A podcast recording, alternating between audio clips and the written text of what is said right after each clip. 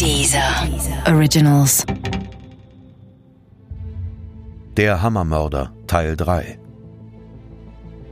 Ich brauchte diesen öffentlichen Aufruf nicht.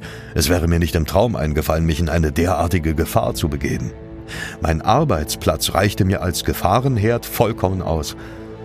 Aber der Hammermörder sorgte nicht nur bei mir für Unwohlsein. Das war damals in Baden-Württemberg ein absoluter Horrortrip, weil die Leute sich zum Teil wegen dieses Falls, der in den Medien ganz breit ausgebreitet worden ist, sich noch nicht mal getraut haben, auf Parkplätzen ihr Auto mal kurz abzustellen. Nach dem zweiten Überfall des Hammermörders verstärkten sich meine Ängste und Panikattacken wieder. Vielleicht ist das verständlich. All das, was ich vor einem halben Jahr erlebt und geglaubt hatte, verdrängt zu haben, kam wieder hoch. Der tägliche Gang zur Arbeit wurde wieder zur Hölle. Ich erfand Geschichten und Ausflüchte, um in der Mittagspause nicht alleine in der Filiale sein zu müssen. Zusätzlich belastete es mich, dass sich die Täterbeschreibungen der Kollegen in Klebronn stark von meinen Aussagen unterschieden. Sie hatten den Mann eher korpulent in Erinnerung und hatten keine glatten blonden Haare gesehen. Vielleicht hatte ich mich schlicht getäuscht. Vielleicht wäre der Täter mit einer genaueren Beschreibung von mir längst gefasst worden und der Besitzer des grünen VW Golfs könnte noch leben. Natürlich brachten mich derlei Selbstvorwürfe nicht weiter. Das Gegenteil war der Fall. Ich wurde immer dünnhäutiger und mürrischer. Wenn die Kollegen früher nach einem Feierabendbier fragten, war ich immer dabei. Inzwischen fragten sie mich gar nicht mehr.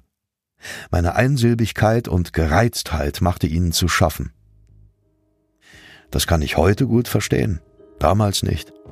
Ich begann den Unbekannten zu hassen, der mit einem Vorschlaghammer nicht nur eine Scheibe, sondern mein ganzes Leben zerschlagen hatte. Was war das für ein Mensch? In meinen Träumen riss ich ihm die Maske vom Kopf, doch ein Gesicht konnte ich nicht erkennen. Ich wusste damals nichts über den Mann, den Fred Breinersdorfer später als schizophrene Persönlichkeit bezeichnete. Ich glaube persönlich und habe das auch in meinem Roman über den Fall so detaillierter geschildert nach Rücksprache mit Fachleuten, mit Psychiatern, dass äh, Pölke zumindest schizoid, wenn nicht gar schizophren war. Diese Krankheitsbilder kommen auch bei Menschen vor, denen man das jetzt nicht direkt so anmerkt, die das auch sehr gut kaschieren können. Aber wenn man sich zum Beispiel das Haus anschaut, das er gebaut hat mit den Mitteln aus seinem Lottogewinn äh, und dann ausgebaut hat, dann sehen Sie, eine Hälfte ist ganz sorgfältig verputzt, die Fenster neu, alles prima, schwäbisch sauber aufgeräumt und die andere Hälfte ist völlig wirr, unverputzt, Fenster schief. Das ist eines der Gestaltungszeichen, die solche Menschen von sich geben. Ich quälte mich zur Arbeit. Jeden Tag. Dann kam der Frühling und es wurde wieder besser. Ich atmete auf.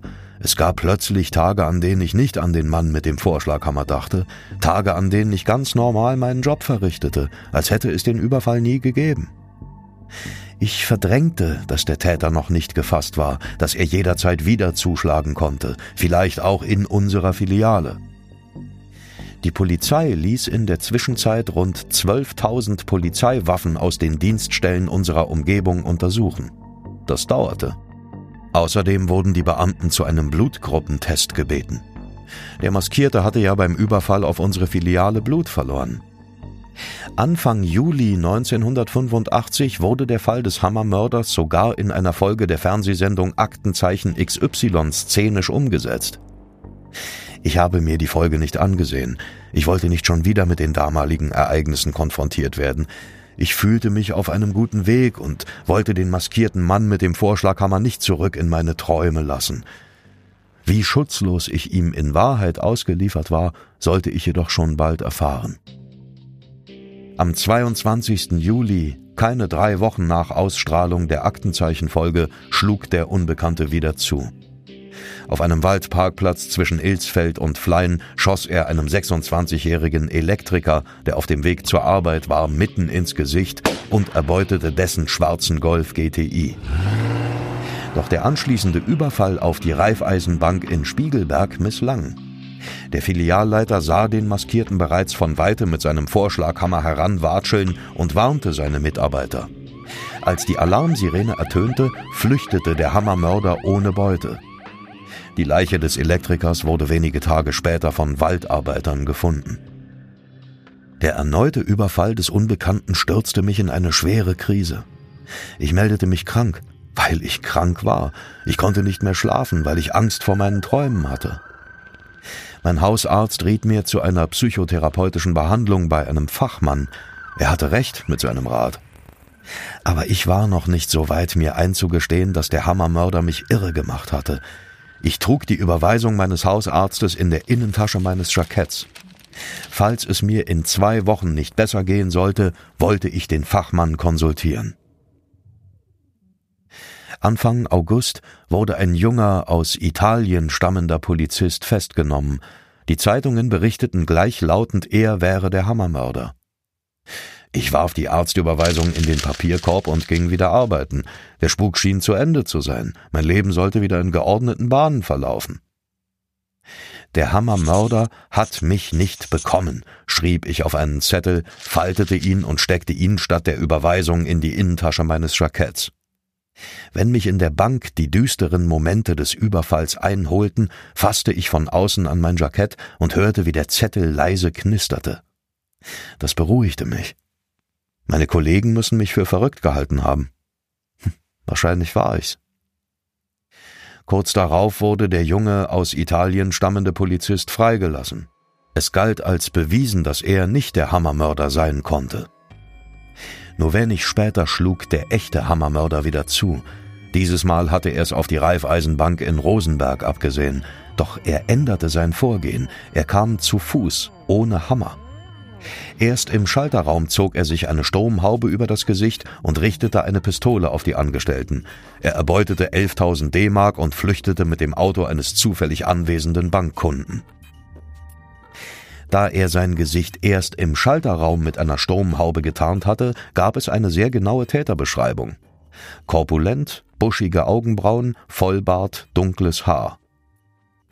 Die Beschreibung deckte sich nicht mit meiner Aussage, doch alle Augenzeugen berichteten vom seltsam watschelnden Gang des Täters.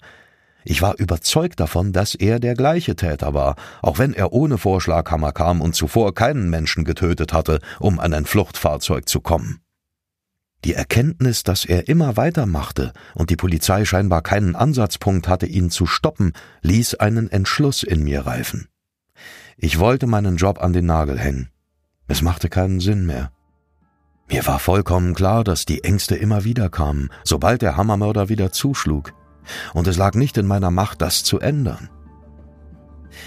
Es war beinahe ein befreiendes Gefühl, als ich den Kündigungsbrief unterschrieb und in den Briefkasten warf der Albdruck der letzten Monate war vorbei. Sollte der Hammermörder ruhig weiter sein Unwesen treiben, mich würde er nicht mehr aus der Fassung bringen. Ich buchte wieder zwei Wochen Urlaub in dem kleinen Kaff an der italienischen Adriaküste. Ich hatte das Gefühl, es verdient zu haben, zumal ich den letzten Urlaub nicht antreten konnte. Das sollte mir nicht noch einmal passieren.